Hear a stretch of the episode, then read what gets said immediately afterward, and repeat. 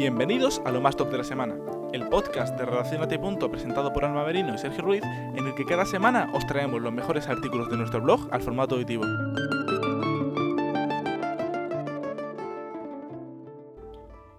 En el último episodio de lo más top de la semana, Alba Merino y Sergio Ruiz van a leer tres de los mejores artículos publicados esta semana en nuestro blog. Descifrando el multilateralismo, el Congreso de Viena, de Alba Merino Roselló. China, las futuras claves de su futura hegemonía global, de Álvaro Pérez Inestrosa. Y Hollywood en el conflicto entre Estados Unidos y China, de Álvaro Gimbert. Empecemos. Hola, mi nombre es Alba Merino, colaboradora de Relacionati Punto, y hoy, en lo más top de la semana, os traemos la segunda entrega de este artículo escrito por mí misma bajo el título Descifrando el multilateralismo, el Congreso de Viena, parte 2. Anteriormente habíamos asistido a los inicios del sistema internacional contemporáneo, toda vez que habíamos esbozado muy someramente el perfil del Congreso de Viena, un hito en las relaciones internacionales que, entre otros, nos legó el término multilateralismo. Aquí, estas líneas sumergen al lector en una época de transformación de Europa y del orden mundial que desembocó en la aparición en escena de una nueva rama del derecho, el derecho internacional público.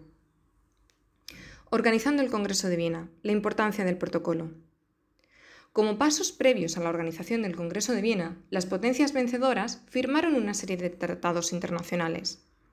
Uno, el Tratado de Chamut, por el que Prusia, Rusia, Austro-Hungría y el Reino Unido, a la sazón los integrantes de la cuádruple alianza, acordaban que, en caso de que Napoleón rehusara los acuerdos de paz, estas reforzarían su cooperación en la guerra contra el francés, erigiéndose como protagonistas de las negociaciones.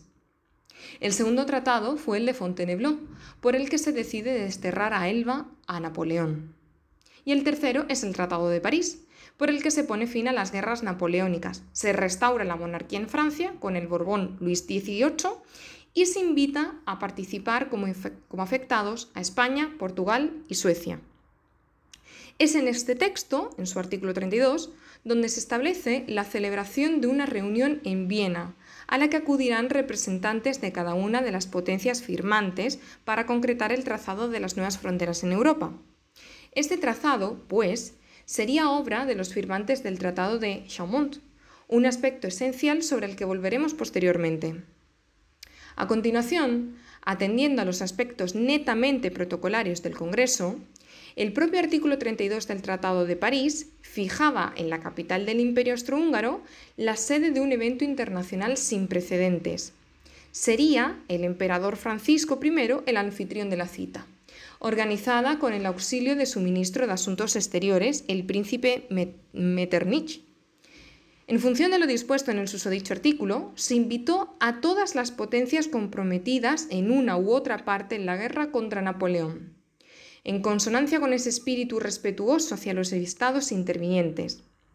No obstante, las fuentes consultadas hablan de un artículo secreto del Tratado de París, en el que se disponía que el nuevo orden mundial sería orquestado por las cuatro de Chaumont, derivando en la aparición en el panorama internacional por primera vez de potencias de primera y de segunda categoría y ello pese a la apariencia de igualdad con la que se habían iniciado las negociaciones. Se habla, pues, de un artículo secreto por cuanto el resto de potencias que acudieron a Viena ilusionadas con la posibilidad de tomar partido en la nueva etapa de las relaciones internacionales, que asistieron sin ser conscientes de que, de antemano, ya habían sido excluidas del proyecto. Tal es el caso de España. Así, la disyuntiva entre pequeñas y grandes potencias aparece en estos días de desarrollo del Congreso de Viena manifestándose a través de cuestiones de precedencia, de protocolo en definitiva. La precedencia se refiere a la preeminencia, al lugar que le corresponde a un determinado individuo según su estatus personal o de la institución a la que representa. Las delegaciones que llegaron hasta la capital astrohúngara estaban, pues, encabezadas por o bien el monarca del país invitado junto a su ministro de Asuntos Exteriores, o bien por un plenipotenciario. Pasemos a indicar los asistentes a las principales potencias intervinientes. Por parte de Gran Bretaña, el rey Jorge III estuvo representado por el embajador Castelgar, y posteriormente por el duque de Wellington. El propio Federico Guillermo III acudió a la cita en nombre de Prusia junto con dos de sus diplomáticos. Francia estuvo representada por el ingenioso embajador Talleyrand. El imperio ruso llevó a Viena al zar Alejandro I, quien estuvo asistido por otros dos diplomáticos. Y España, por su parte, optó por una delegación a cuya cabeza estaba el embajador Pedro Labrador.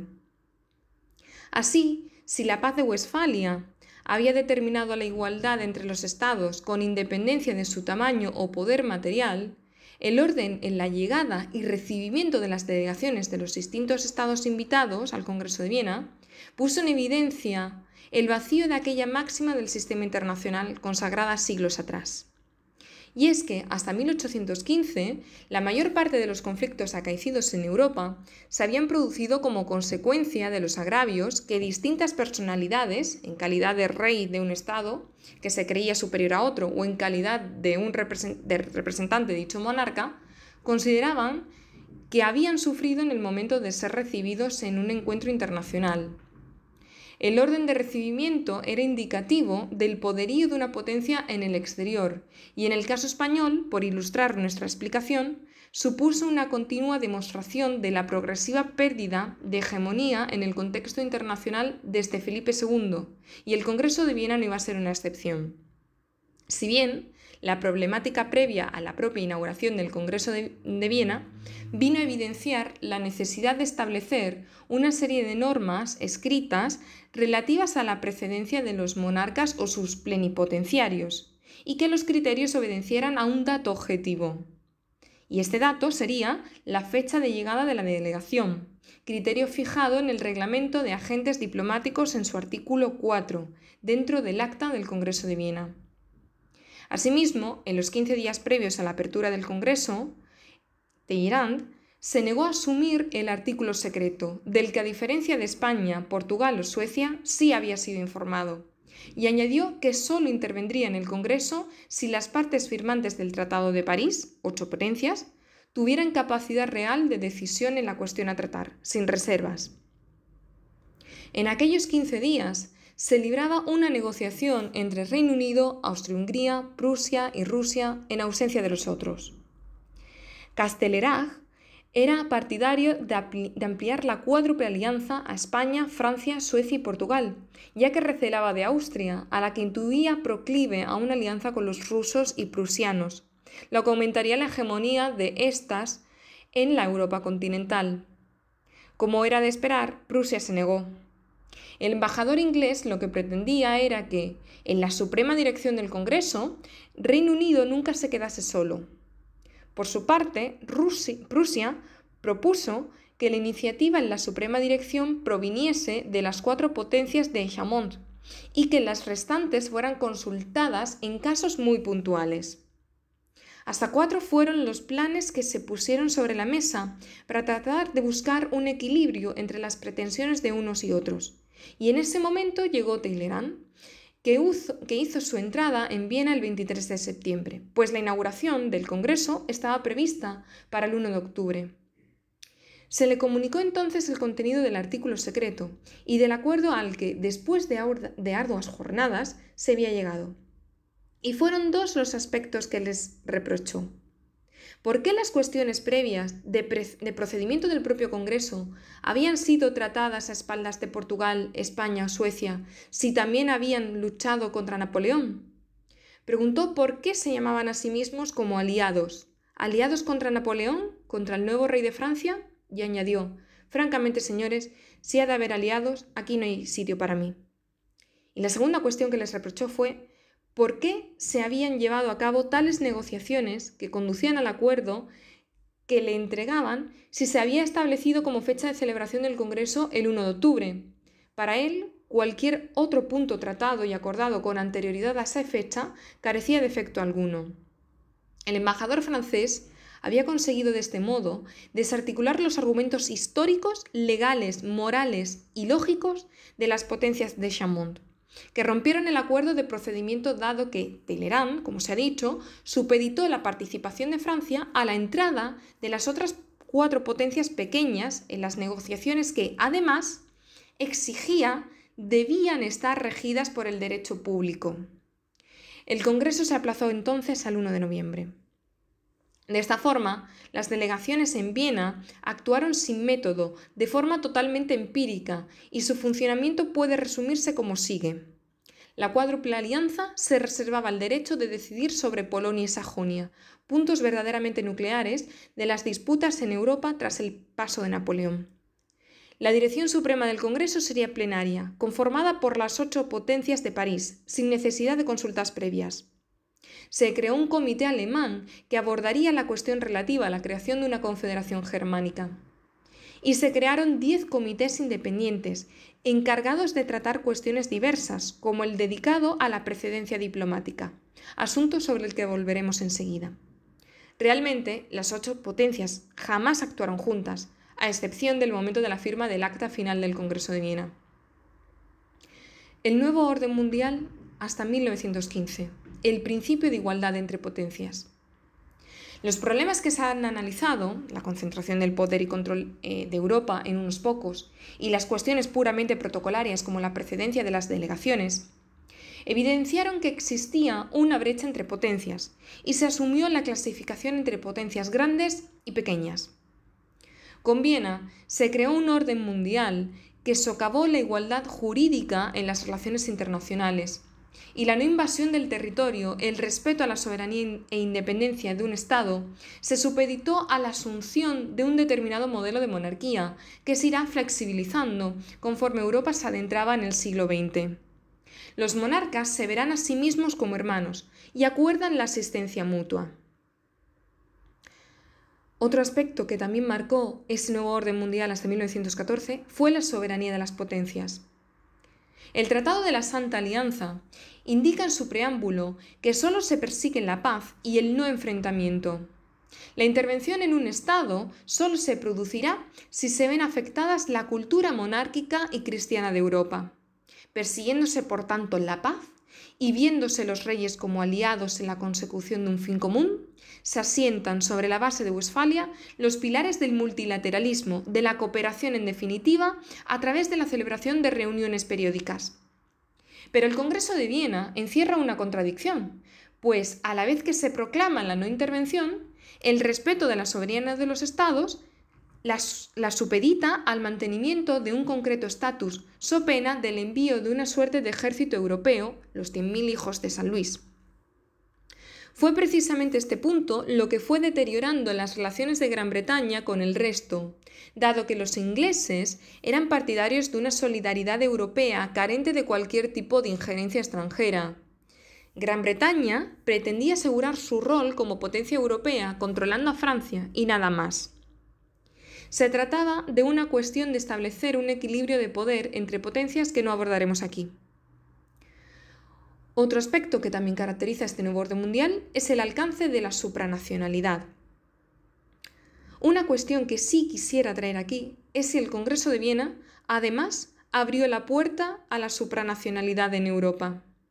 Bien es cierto que la erección de un Estado supranacional requiere de una serie de instituciones de las mismas características, que aborden problemas comunes ofreciendo soluciones comunes. Y este era un extremo no contemplado por los presentes de Viena, y fue precisamente esa ausencia de instituciones supranacionales las que hicieron fracasar el proyecto de paz de 1815. Sin embargo, la monarquía era, en la Europa del siglo XIX, una institución común a las potencias europeas, por lo que un modelo monárquico implantado en cada uno de ellos, que se proponga lograr un mismo estatus económico y político a nivel europeo, bajo la concepción de una determinada idea de Europa, en el caso de Viena era la idea de una Europa monárquica y cristiana, esto podría suponer las bases de una suerte de confederación europea. No obstante, como ya se ha visto, la idea de Viena era la de poner de relieve que, pese a un objetivo común, existían potencias de primer y de segundo orden, y no una igualdad que propiciase una federación siquiera con base monárquica. En cualquier caso, el Congreso de Viena, pese a las tiranteces observadas, propició y coadyuvó a un multilateralismo en los campos más funcionales y técnicos y más cercanos a las necesidades primarias de los ciudadanos. El multilateralismo nació por tanto, de algo tan nimio como la plasmación de la rúbrica de varios intervinientes en un mismo documento o tratado. A su vez, ya se pone de manifiesto las reticencias británicas a implicarse de lleno en causas de la Europa continental, y también nos explica las relaciones, salvando las distancias, del funcionamiento de la propia Unión Europea, que celebra reuniones periódicas, cumbres, en las que las voces cantantes son las de Alemania y Francia, donde priman los intereses nacionales a los europeos, y en las que las verdaderas instituciones europeas, supranacionales, no funcionan de manera totalmente operativa. Así, la Unión puede ser considerada un foro de reunión, como lo fue Viena, al que los estados europeos, en pequeños bloques de alianzas entre los propios socios, acuden para alcanzar soluciones a problemas internos que pueden interferir en la estabilidad del fuero interno del vecino. Asimismo, el funcionamiento de las cumbres europeas sigue, como en Viena, operando empíricamente, probando procedimientos y medidas hasta dar con los más satisfactorios. Así, en 2020, como en 1815, la cooperación en el seno europeo de Europa construye un multilateralismo que no vela por intereses supranacionales, sino internos, pero se llega a la conclusión que abordarlos de manera conjunta deviene beneficioso, aunque los acuerdos alcanzados no colmen a ninguno de los firmantes. Veamos ahora la precedencia diplomática y la codificación del derecho internacional.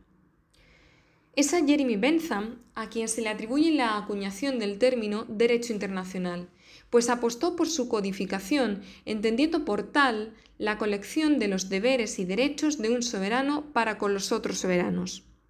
Y estos fueron recogidos por primera vez en el acta final del Congreso de Viena, donde se establecen y recogen las normas relativas, en tres anexos, al comercio de negros, la circulación por ríos y el extremo en el que nos vamos a detener, la precedencia diplomática. Si antes se ha mencionado el problema de la precedencia de las delegaciones, a la vez que se ha apuntado que la cuna del multilateralismo es la firma de las partes intervinientes en un mismo tratado, el orden para estampar la firma también fue decisivo en Viena y sentó el régimen de precedencias hasta 1914. En la Edad Media, la que gozaba de mayor de la suprema preeminencia era el Papa. Y en, en 1504 se elaboró un listado de precedencias en la que el primero sería el emperador del Sacro Imperio. El séptimo sería el rey de Inglaterra. Cerraría la lista el duque de Ferrara. El listado obedecía a criterios meramente arbitrarios, pero quedó obsoleto cuando, por ejemplo, Rusia dejó de recibir la consideración de Estado asiático para recibirla de europeo, Asimismo, la nueva situación de tener que firmar un documento por varias partes habría un debate en torno al, al, orden que también se debía seguir para ello. Con este fin se creó el Comité de Precedencias Diplomáticas, que establecía una serie de criterios de ordenación. Veámoslos.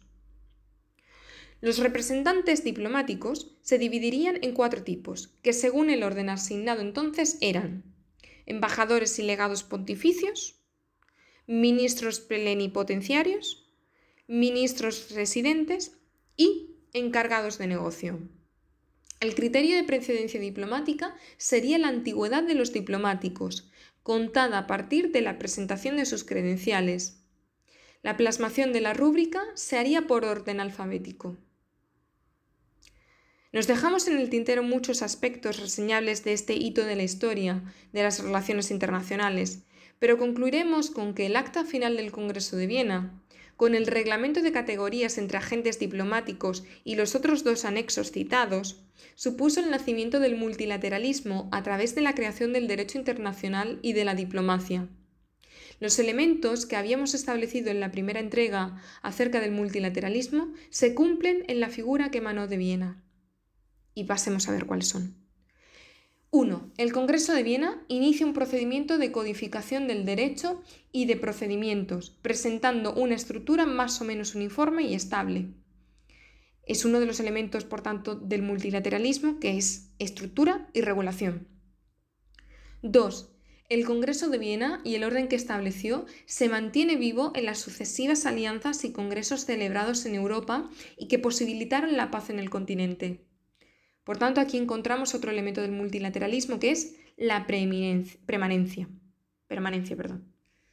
Tercero, la cuádruple alianza y la santa alianza, por las características que hemos recogido a lo largo de estas líneas, demuestran una capacidad coercitiva y de control por parte de las partes integrantes, otro elemento del multilateralismo.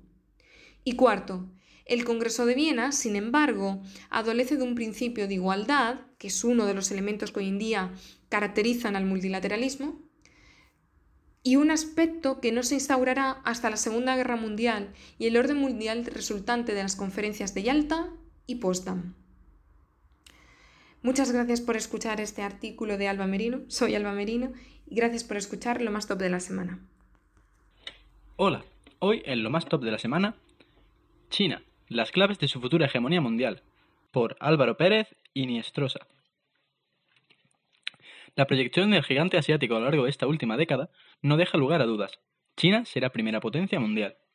Y aunque todavía quedan muchas incógnitas a este respecto, lo cierto es que ya puede observarse cierta convulsión en el panorama global. El centro de gravedad de las relaciones internacionales se está moviendo y la tensión constante palpable entre Washington y Pekín parece aproximarlo en mayor medida a este último enclave, poniendo en jaque toda la arquitectura resultante de la Segunda Guerra Mundial. Por primera vez, un país en vías de desarrollo, un país oriental además, parece tener opciones reales de liderazgo, y el proyecto que está sobre la mesa no deja de inquietar a los intelectuales. Mi intención no es fomentar el debate. Suficiente río de tinta han corrido ya. Sin embargo, sí creo necesario sistematizar los motivos que llevan a pensar tal cosa, porque todo parece apuntar a que China acabará por imponerse, y lo hará gracias a una estrategia minuciosamente pequeñada que inunda lo político, lo económico y lo social. Estos tres ejes serán los que marquen el ritmo del discurso. Así que, vamos allá. Desde un punto de vista político, lo cierto es que existe bastante ambivalencia. Algunos autores se muestran pesimistas con el avance de China y otros, por el contrario, bastante optimistas. Entre los primeros se, encontraría Graham Allison, analista norteamericano y autor de la ya célebre Trampa de Tucídides, que atiende a un fragmento muy concreto de la historia de la guerra del Peloponeso, obra clásica donde las haya. El fragmento dice lo siguiente: Fue el desarrollo de Atenas y el miedo que esto instauró en Esparta lo que hizo inevitable esta guerra. De estas pocas palabras, Allison extrae dos tipos de poderes, establecidos y emergentes, y lanza una hipótesis bastante inquietante. Cuando un poder emergente en ascenso amenaza con desplazar a un poder establecido, la guerra, en términos históricos, es inevitable. El caso es que un estudio de la Universidad de Harvard ha venido a corroborar, a corroborar esta premisa recientemente. En los últimos 500 años, 12 de los 16 pulsos entre poderes emergentes y establecidos han desembocado en hostilidades. Y la guerra comercial que actualmente entablan China y Estados Unidos parece estar invocando una suerte de prolegómenos. Algunos ya vaticinan una nueva guerra fría que en esta ocasión enfrentaría Oriente y Occidente. Y lo cierto es que no parece haber disposición a reformular los equilibrios internacionales. Allison se aferra a esta vía como la única capaz de frenar la escalada de tensión. Sin embargo, la posición adoptada por la administración Trump desde 2016 obstaculiza todo intento. Y claro está, la participación de Estados Unidos sería, en todo caso, fundamental. En el otro extremo del debate, y entre los autores más optimistas, se encontraría curiosamente el búlgaro Ivan Karastev, autor de, junto a Stephen Holmes, del ensayo La luz que se apaga. La obra gira en torno a una fecha clave, el 4 de junio de 1989, año en el que se produjeron las famosas protestas de la plaza de Tiananmen. Deng Xiaoping, presidente de la República Popular China, a la sazón, decidió enviar a los tanques para reprimir la vuelta pro-democrática que se comenzaba a fraguar en aquel entonces, y la justificación que dio días después merece ser transcrita en su literalidad. Su objetivo era establecer una república burguesa totalmente dependiente de Occidente, esta frase resume el sentir de China a la perfección. Tanto es así que la política de Xi Jinping en la actualidad se nutre profundamente de lo que esta máxima supo sentar entonces en el ideario colectivo. Pero además, debe considerarse que este acontecimiento no se produjo ni mucho menos de forma aislada. 1989 fue un año de conatos. La caída del muro de Berlín, el desmoronamiento del bloque del Este, el ascenso a la presidenta de Bush Sr., todos ellos participaron en el fin de una era, el fin de la historia, en palabras de Francis Fukuyama, y el principio de otra, Krastev y Holmes la han bautizado como la era de la imitación, un periodo caracterizado por la ilusión parautina de los valores occidentales a razón del blindaje mismo del que se dotaron. Este blindaje, justamente, ha dificultado en gran medida la rendición de cuentas. También ha conllevado una actitud bastante tuitiva hacia Oriente y América Latina. En particular, y por último, ha sido el caldo de cultivo de una serie de sensibilidades denominadas populistas o demagógicas, que han socavado y despojado de cierto contenido al proyecto democrático liberal del siglo XX. Es precisamente en este contexto en el que se alza China. Pero a diferencia de Estados Unidos, Krastev y Holmes aprecian una distinción clave, y es que China no tiene pretensión de exportabilidad de su paradigma, es decir, no desea inculcar su cultura en Occidente, sino defenderse de la occidentalización global a través de sus propias vías. El comercio y la inversión, el crecimiento y el desarrollo, todo ello son pilares de la cultura occidental, y China los asume, los asume como tales, pule sus defectos y los emplea en su propio interés, pero lo hace de forma bien distinta a Estados Unidos. La americanización del globo subyace a una gran cantidad de los problemas actuales. Las crisis de Corea e Irán, las trabas a reformar el sistema de Naciones Unidas, la injerencia en Latinoamérica.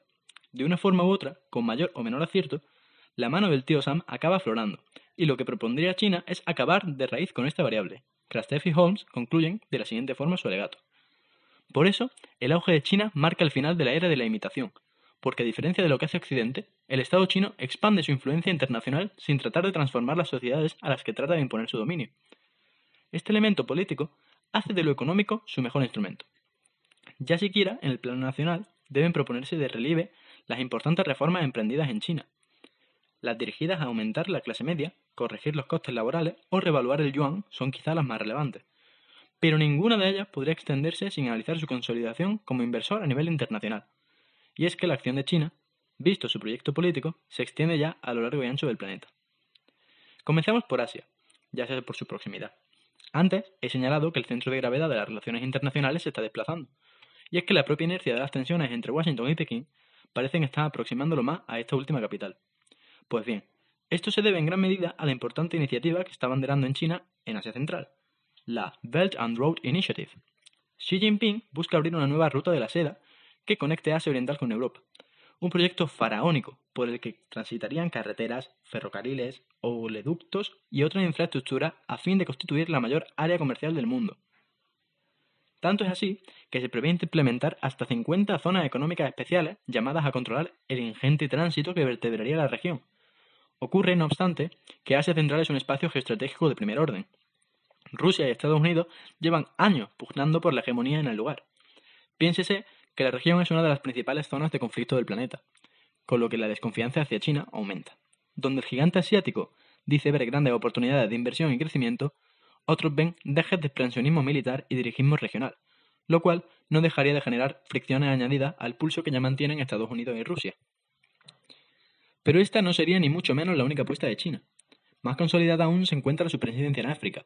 La conferencia de Bandung, ya hacia el año 1955, comenzó a sentar las bases de lo que hoy en día es una relación muy conveniente. El encuentro estaba llamado a reivindicar la existencia y de reclamar la cooperación entre los países del tercer mundo, y China aprovechó la oportunidad.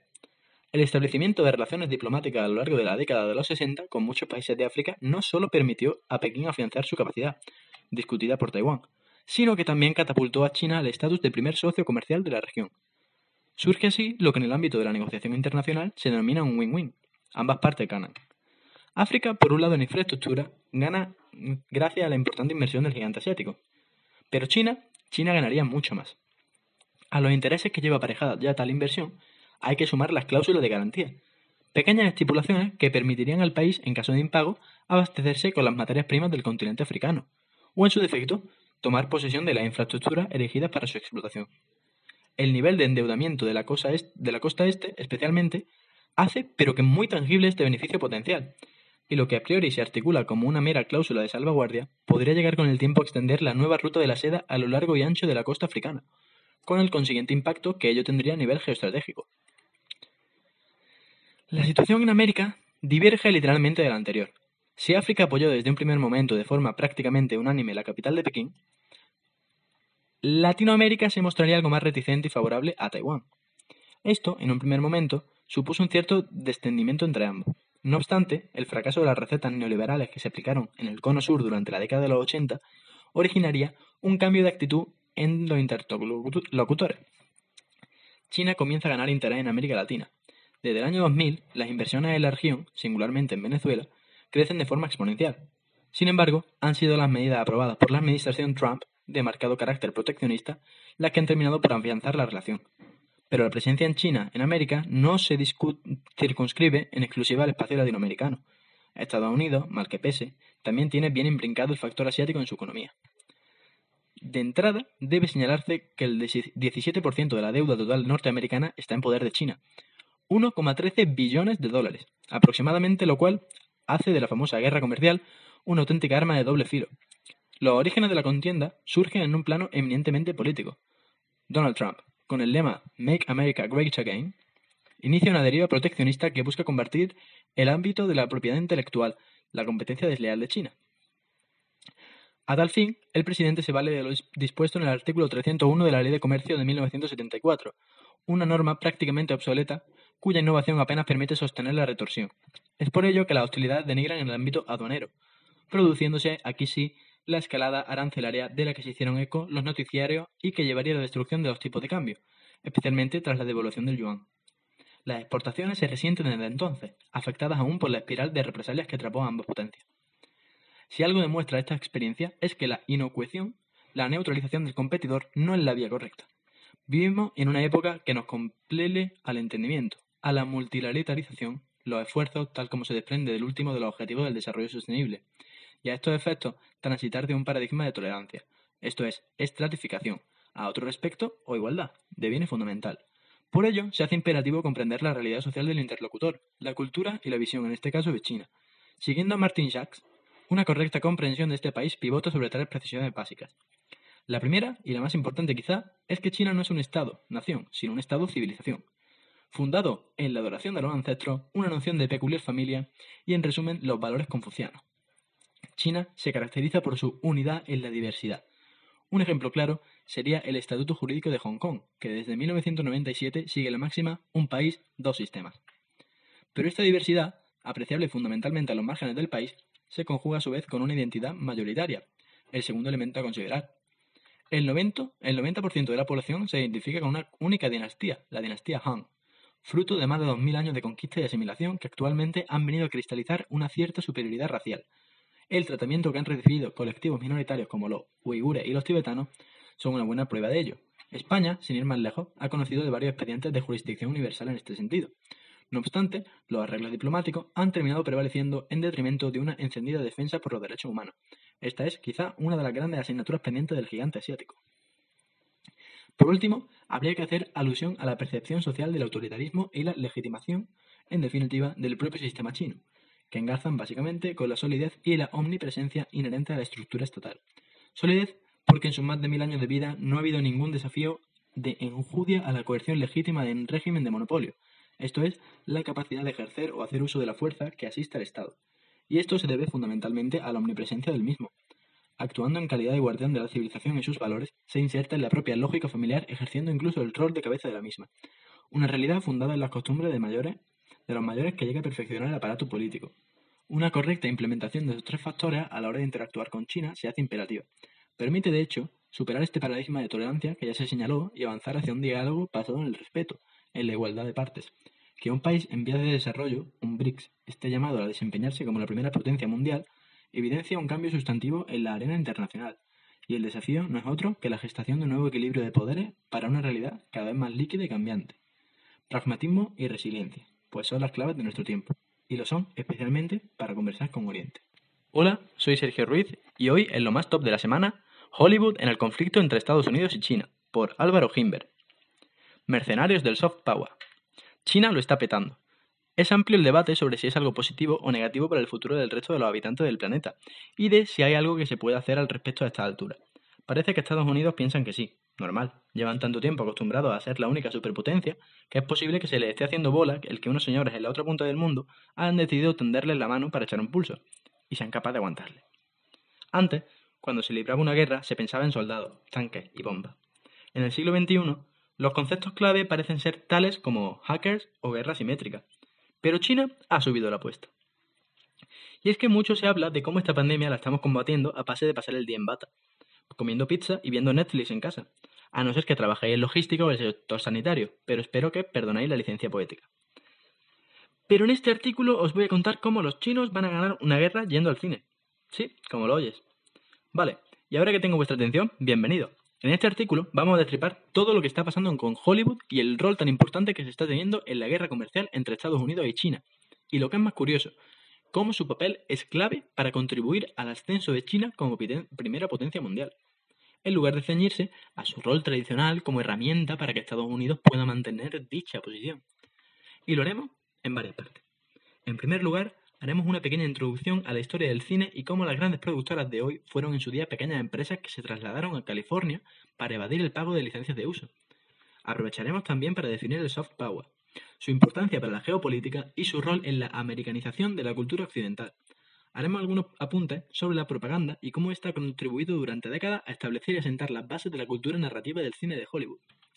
Y el plato fuerte, cómo China se está posicionando como el primer consumidor de cine del mundo, lo cual, sumado a su censura y sus cuotas, además de las leyes de la oferta y la demanda, está modificando a esa cultura narrativa antes mencionada, y cómo esto afecta a las lealtades de Hollywood a la hora de esparcir contenido cultural a través del mundo.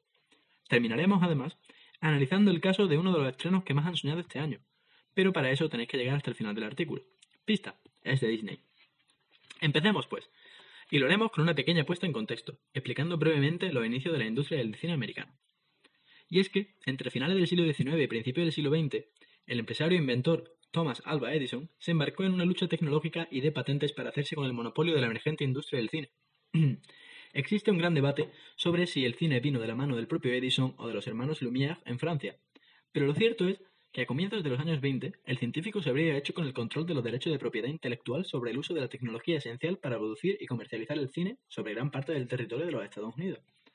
Esta situación dio como resultado un entresijo de traslados por lo que todo productor de cine en Nueva York debía pagar un impuesto de propiedad intelectual a Edison por hacer uso de su tecnología.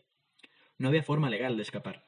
Sin embargo, lo que parecía una gran fuente de ingresos pasivos para el empresario acabaría convirtiéndose en el detonante de una de las revoluciones más significativas de la historia del cine. Pronto, las pequeñas productoras que se posicionaban en contra del pago de impuestos de propiedad intelectual, o que no podían permitirse pagárselo, comenzaron a buscar nuevos territorios a los que trasladarse para poder alejarse de todo ese callejón sin salida basado en la ingeniería legal de Edison. Fue en California donde encontró la respuesta. Entre las décadas de los 10, 20 y 30 del pasado siglo, su excedente de terreno, barato y en desuso, sumado al clima del suroeste de los Estados Unidos, que permitía mayor número de horas de luz natural para grabar, combinaban perfectamente con el hecho de que la legislación favorable a Edison no se aplicaba en aquel territorio. Fue así como a una de las productoras rebeldes iniciaron su marcha a la zona de Hollywood, en Los Ángeles, donde comenzaron a establecerse, producir cine y crecer hasta convertirse en los grandes gigantes que todos conocemos hoy, Warner Brothers, 20th Century Fox o Paramount, entre ellos. Desde entonces, estas productoras han dado forma y expandido alrededor del mundo a la cultura occidental, y en especial la estadounidense, a través de una de las formas de entretenimiento más populares del último siglo, el cine. Dicho esto, debemos tener cuidado con considerar a Hollywood como el monopolio de la producción de cine a nivel mundial, ya que no es el único lugar ni necesariamente el que más produce. Desde hace unos años ha estado compitiendo por este puesto con otros dos epicentros de producción de cine, Bollywood en India y Nollywood en Nigeria. Si bien Hollywood todavía ocupa el liderazgo en presupuesto y retorno de inversión, parece que no lo tiene en términos de producción total, pero de esto ya hablaremos en otro artículo. El caso es que la película no termina cuando salimos de la sala del cine. La forma en que la sociedad consume cine afecta a un nivel mucho mayor del que el individuo medio puede llegar a pensar. Día tras día, cientos de miles de personas van a salas de cine y consumen decenas de películas, la mayoría importadas desde el extranjero. Si nos lees desde un país occidental, lo más probable es que el principal y más popular origen del cine que consume sea el estadounidense.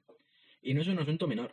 Estamos hablando de varias generaciones que durante décadas han consumido regularmente escenas de autobuses amarillos llevando a preadolescentes de áreas suburbanas al instituto, valientes soldados desembarcando en Normandía o jóvenes adultos iniciando una nueva vida en una ciudad llena de rascacielos, donde todas las calles están escritas en inglés. Nombres como John, Matthew, Jacob, Sally o Cindy están normalizados, al igual que la idea de que una familia estándar vive en una casa con jardín a las afueras de una gran ciudad. Esta relación con el cine hace que sintamos una familiaridad con todo lo que respecta a Estados Unidos y que sepamos, entre otras cosas, su organización política y territorial, qué ocurre dentro de su frontera, cuál es su himno o quién es su presidente. Al mismo tiempo, dudo que el grueso de nuestros lectores sepa responder lo mismo sobre otros países como podrían ser Eslovaquia, Burkina Faso o Camboya. Al menos no sin hacer una rápida búsqueda en Google. Y no os juzgo, yo tampoco podría. Estamos hablando de que gracias a Hollywood, Estados Unidos ha sido capaz de dar a conocer el mundo de una manera muy cercana y atractiva a sus costumbres, su política, su cultura y prácticamente todos los aspectos que los caracterizan como país. El control de esta industria del cine es un completo perfecto para un país como el que ha sido la gran potencia durante tantos años, ya que supone la adquisición de un poder mucho mayor del que se podría pensar. Nos referimos al soft power, o al poder blando. El diccionario Oxford define soft power como un enfoque persuasivo a las relaciones internacionales, que típicamente involucra el uso de la influencia cultural o económica. Fue un concepto propuesto por el politólogo y miembro de la administración de Bill Clinton, Joseph Nye. Joseph Nye. Este concepto marcaría las relaciones internacionales en la era posterior a la Guerra Fría, como una forma de medir el poder de los países más allá de su poder militar.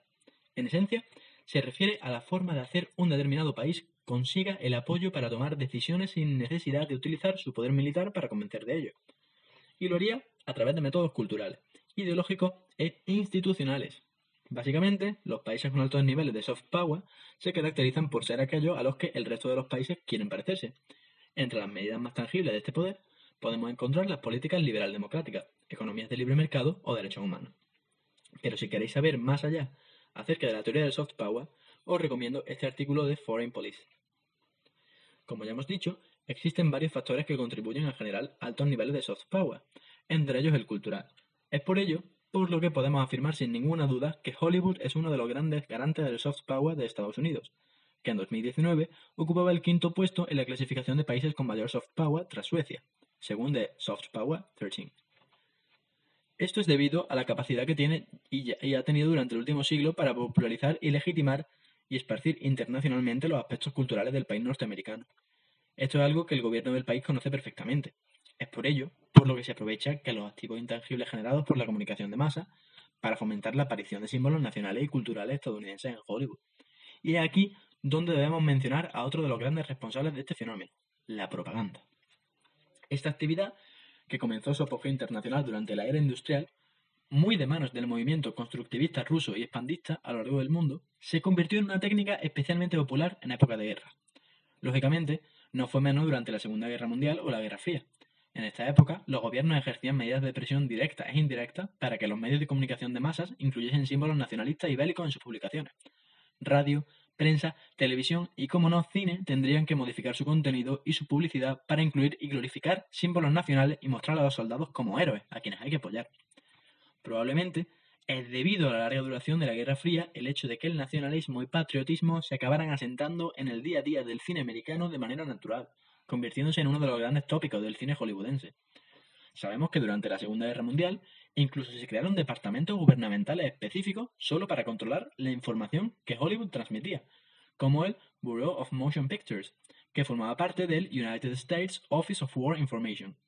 Este, que revisaba los guiones uno a uno para asegurarse de que las productoras no publicaban contenido que pudiera incitar sentimientos antibélicos o antipatrióticos. Un contenido que llegaba a unos 90 millones de ciudadanos estadounidenses que acudían al cine cada semana. Esta tendencia también se mantuvo presente durante la Guerra Fría. Se sabe que durante la Guerra de Vietnam, el propio Pentágono cedió suministros y bases militares para la filmación de la película The Green Berets, de John Wayne, a cambio de reservarse los derechos de aprobación del guion final tampoco ha sido el único caso. De una forma o de otra, no hay duda de que Hollywood ha sido una herramienta clave para lograr esta transmisión pasiva y legitimación de los valores, cultura y política estadounidenses en el mundo, además de un pilar muy fuerte en la estructura que ha permitido establecer al país como la única superpotencia mundial en las últimas décadas. Pero tiene un cabo suelto. Resulta que Hollywood no es una agencia gubernamental, sino un conglomerado de empresas privadas. ¿Esto qué significa? Pues significa que el último propósito de sus miembros es obtener y maximizar beneficios económicos por lo que la industria tenderá, de manera natural, a orientarse a través de los principios de la oferta y la demanda. Es aquí donde la cosa se pone interesante, y como no, gracias a China, que ya estaba tardando en ser mencionada. Resulta que el gigante asiático ha llegado a ser en los últimos años uno de los principales mercados para el cine de origen estadounidense. Si queréis conocer algunos aspectos más generales sobre las claves de su economía, os invito a echar un ojo a la publicación de mi compañero Álvaro Pérez. Pero en lo que respecta al cine, veamos cómo ha ocurrido. En el año 1994, el gobierno chino permitió la introducción de cine extranjero dentro de su frontera. Es entonces cuando, gracias a la pequeña cuota de 10 películas extranjeras al año, los chinos pudieron comenzar a disfrutar de cine proveniente de otros lugares. Y se ve que les gustó, ya que se dio una tendencia que ha ido aumentando, a la vez que correspondiendo a la demanda creciente de cine por parte del público chino. Y es que, si en 2005 China tenía 4.000 pantallas de cine, en 2019 eran unas 70.000. Junto a esta tendencia, también ha ido aumentando la cuota anual de películas extranjeras permitidas, que actualmente se encuentra en 34. Y es que no podemos dejar de hacer énfasis en lo mucho que el público chino le encanta el cine extranjero. En 2016, la película animada Zootopia recaudó un cuarto de billón, sí, con B, de dólares en la taquilla china, lo que supuso un tercio de su recaudación fuera de los Estados Unidos. O Warcraft, que el mismo año recaudó en la taquilla china 10 veces la cantidad que recaudó en la taquilla norteamericana, debiendo este público la salvación del fiasco financiero. O más recientemente, Vengadores Endgame, la película con mayor recaudación de la historia, la cual debe un tercio de dicho ingreso exclusivamente al público chino. Las productoras hollywoodenses han arrasado con sus métricas en el país asiático y han comenzado a confiar en China para garantizar el éxito financiero de sus proyectos, siempre y cuando sean capaces de estar dentro de la mencionada cuota.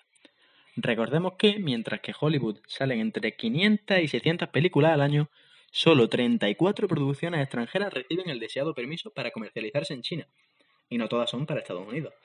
Por lo que aunque los beneficios son muy atractivos, la competencia es extrema. Una forma de evitar esta cuota consiste en la asociación.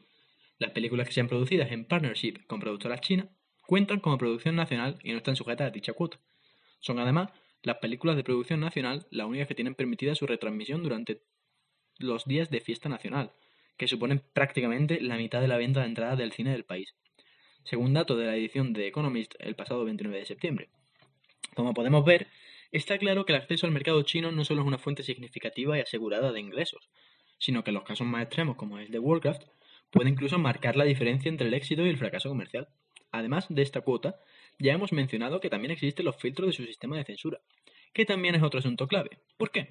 Pues porque el hecho de que cualquier producción de Hollywood pase el filtro sea un éxito comercial de proporciones exageradas, ha iniciado una nueva carrera de las productoras por posicionarse en la lista de títulos con permiso del gobierno chino para distribuirse en el país asiático. Recordemos que solo 34 de ellas lo lograrán. Esto significa que para competir por uno de los deseados puestos, los contenidos de la película deben emitir contenidos de agrade al régimen, que están definidos por este filtro de censura.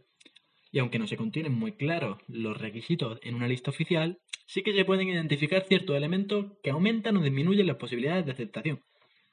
Entre los contenidos que probablemente eliminarían a una producción extranjera del juego, podríamos incluir aquellos que mencionan algunas de las tres T, Tiananmen, Tíbet y Taiwán. Otros tabúes parecen ser los fantasmas. Por otro lado, incluir a personajes, elementos culturales o productos chinos repercutiendo de forma positiva en la narrativa parecen ser la forma más apropiada de pasar el filtro. En términos generales, las películas de fantasía que abarquen temáticas alejadas a la realidad lo tienen más sencillo. Cuando se trate de dramas que abarquen temas realistas o críticos con la realidad es más complicado, especialmente con películas que aborden las dificultades cotidianas de miembros pertenecientes a la clase trabajadora. El caso es que este límite tiene un factor estratégico muy importante. Si cualquier película americana pudiese pasar el filtro, no habría ningún problema.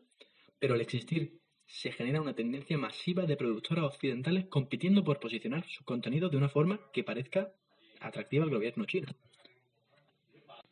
Estamos hablando de un perfecto ejemplo sobre cómo el poder económico puede cambiar las lealtades y la forma de generar soft power, simplemente aprovechándose de las leyes más básicas de la oferta y la demanda. ¿Recordáis los incentivos del gobierno de Estados Unidos para favorecer propaganda y los símbolos patrióticos en el cine durante épocas de guerra? Pues simplemente el nuevo incentivo viene de China. Vamos a rematar la faena. Son varios economistas los que han seguido las tendencias crecientes de la demanda de cine e ingresos provenientes del público chino, especialmente en los últimos años, y es que todos ya hemos en párrafos anteriores, tenemos que añadir un hecho más. En los últimos años, China se estaba posicionando como el segundo mercado para el cine mundial tras Estados Unidos. Sin embargo, la pandemia ha forzado el cierre de salas en ambos países, con una diferencia clave. Mientras que las salas americanas permanecen cerradas, luchando por sobrevivir a la segunda ola que ya les avecina, China ya ha tomado el control de la pandemia y sus salas pueden disfrutar de un flujo constante de clientes. De hecho, hablando en números, en pleno octubre de 2020, los ingresos del cine en la taquilla de Estados Unidos equivalen a 2 billones y un cuarto de dólares, mientras que China ya ha alcanzado los 3 billones, según datos de Statista y The Numbers. Esto significa que 2020 ha sido el año en que China ha superado a Estados Unidos en ingresos en la taquilla. Aunque debemos tener en cuenta que todavía nos estamos moviendo en cifras significativamente reducidas con respecto a los años anteriores, debido a la pandemia, por lo que el largo plazo todavía está por ver. Sin embargo, estrictamente hablando, esto ha convertido en China en el primer mercado mundial y por ende al principal público objetivo de las producciones internacionales, lo cual supone, como ya hemos dicho, el remate del pequeño caldo de cultivo que hemos ido describiendo a lo largo de todo el artículo. Y esto es algo que preocupa al gobierno de Estados Unidos. ¿Por qué? Supongo que ya lo veis venir. Esta tendencia está precisamente asegurando que uno de los mayores garantes del soft power, cuya actividad es clave para el que el gobierno de Estados Unidos, esté reduciendo las actividades de difusión de contenido patriótico para favorecer a la idea china, pero a su vez manteniendo su capacidad de influir en el pensamiento y cultura occidental. Lo que significa que los miles de millones de personas que cada día consumen contenido hollywoodense en todo el mundo están empezando a recibir contenidos pensados para agradar a China y esparcir su cultura.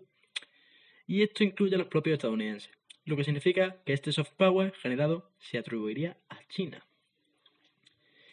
Y todo esto precisamente dentro de un contexto de guerra comercial entre Estados Unidos y China, que durante los últimos meses ha rozado lo diplomático en más de una ocasión, como los recientes cierres de consulado, el chino en Houston o el americano en Chengdu.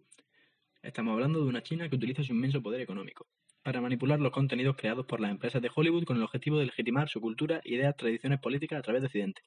Básicamente, controlando de manera indirecta lo que Hollywood produce. No es la única vía en la que el país está legitimando su poder en la escena internacional. En otros artículos ya han hablado mis compañeros sobre la nueva ruta de la seda. Pero volvamos al cine. Básicamente, en lugar de invertir en su propia industria cinematográfica, China ha decidido utilizar su gran poder económico para transformar Hollywood, la gran maquinaria propagandística de la idea americana, en un agente transmisor de ideales cada vez más favorables al régimen chino. Es un plan brillante en el que se demuestra que el conglomerado de Hollywood no está formado por patriotas, sino por mercenarios, cuyo principal cliente ha sido Estados Unidos hasta que China ha ofrecido más dinero. ¿Y esto puede hacerse? Técnicamente, sí. Al fin y al cabo, como ya hemos dicho, Hollywood está formado por empresas privadas que buscan maximizar sus beneficios. Sin embargo, son ya varios los miembros de la clase política de los Estados Unidos que han criticado duramente estas acciones. Entre las críticas más destacadas podemos mencionar la de William Barr, el fiscal general de los Estados Unidos, que en julio de este año acusó tanto a Hollywood como a las grandes tecnológicas de dar a China una propaganda masiva. También tenemos a Ted Cruz, un senador republicano que ha propuesto que los estudios modifiquen su contenido para basar la censura china, tengan prohibido grabar en colaboración con las Fuerzas Armadas estadounidenses. ¿Recordáis lo que mencionamos sobre el Pentágono? Y estas críticas no se atribuyen exclusivamente a la conservadora. PEN America, una organización centrada en la libertad de información, publicó un informe hace un par de meses en el cual criticaba a los responsables de la toma de decisiones de Hollywood por favorecer cada vez más la exigencia de los censores del Partido Comunista Chino. De una forma o de otra, está claro que el que ha sido el epicentro del soft power estadounidense durante un siglo ahora está cambiando el rumbo de sus narrativas y sus objetivos comerciales. Y aunque probablemente todavía falte mucho para conocer los resultados a largo plazo, es evidente que las propias prioridades empresariales están conduciendo al conglomerado de las productoras hacia territorios orientales.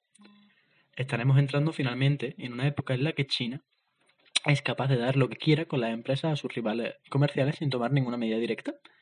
Al fin y al cabo, ¿no es ese precisamente el concepto de soft power del que hemos estado hablando durante todo el artículo? Lo que está claro es que el futuro de las narrativas de Hollywood es digno de un amplio estudio, pero eso lo dejaremos para otra ocasión. Sorpresa. Breve análisis sobre el caso de Mulan el perfecto ejemplo sobre el manifiesto de las lealtades de Disney para los próximos años.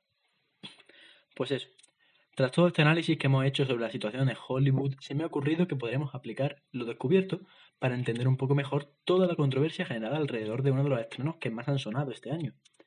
La nueva versión de Disney hecha con actores, que ha contado con un presupuesto de producción de 20 millones de dólares, ya era suficiente por sí sola como para ser uno de los temas calientes del año en lo que respecta a la cartelera internacional. Pero es que además no, está, no ha estado exenta de polémica. Y probablemente, tras leer los párrafos anteriores, podamos entender un poco mejor por qué. Y es que esta película probablemente no sea sino el clímax de los intentos de Disney por escoger a sus aliados comerciales para los próximos años. ¿Ves por dónde voy, verdad?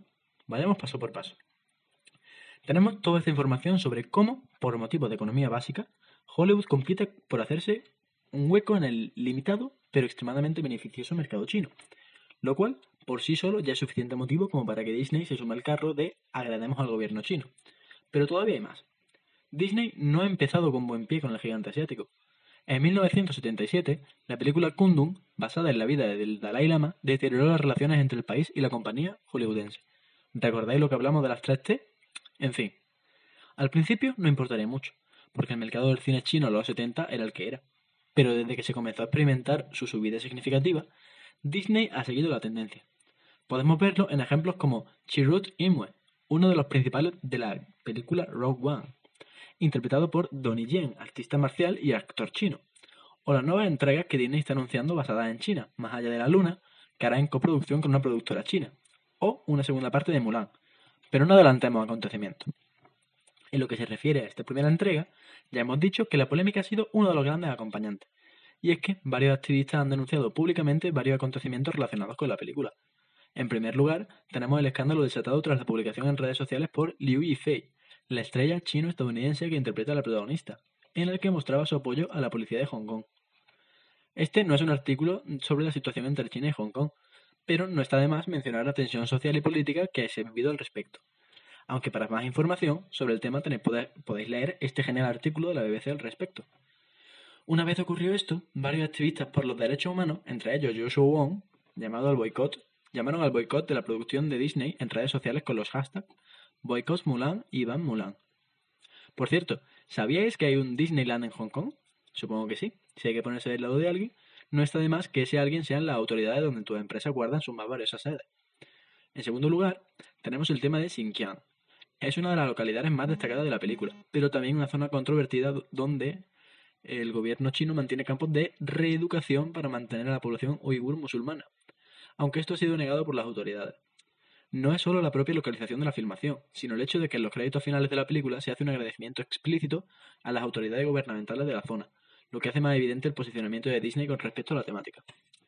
También hay que mencionar al personaje de Mushu, que destacó por su ausencia, y aunque la directora Nikki Cairo insista en que se debe a que Mulan debía enfrentarse a sus propios desafíos y tomar sus propias decisiones, sabemos que buena fuente de, que el pequeño dragón parlante de la versión animada no sentó bien a los chinos, quienes lo consideraron ofensivo. El caso es que podemos ver varios ejemplos de apoyo político explícito a China por parte de los actores y productores de Disney, lo cual nos da una indicación clara de hacia dónde apunta el futuro de la compañía. Este aspecto es probable que las críticas de su público occidental, y más concretamente, más concretamente, americano, ya no le importan tanto, pues al fin y al cabo hemos visto cómo las tendencias indican que pronto podrían dejar de ser su primer mercado, y aún así, tampoco es que sea necesariamente algo negativo para los negocios. Como dijo el precursor de las relaciones públicas, T.H. Barnum, me da igual que la prensa diga de mí, siempre y cuando deletren mi nombre correctamente. O en otras palabras, no importa lo que digan de uno, siempre y cuando sea de lo que se hable. Pero esa es otra historia. ¿Qué pensáis del caso de Mulan? ¿Son legítimas las críticas que está recibiendo por parte de los grupos activistas de derechos humanos? ¿Son legítimas las acciones de Disney para mejorar relaciones con el que podría ser potencialmente su primer cliente en el futuro? O mi favorito, ¿existen a nivel ético diferencias entre esta situación y la que se daba durante la Segunda Guerra Mundial, cuando era el gobierno de los Estados Unidos el que filtraba y censuraba todo el contenido producido por Hollywood para controlar la opinión sobre la guerra? Como siempre, dejadme saber lo que pensáis en los comentarios. Nos leemos.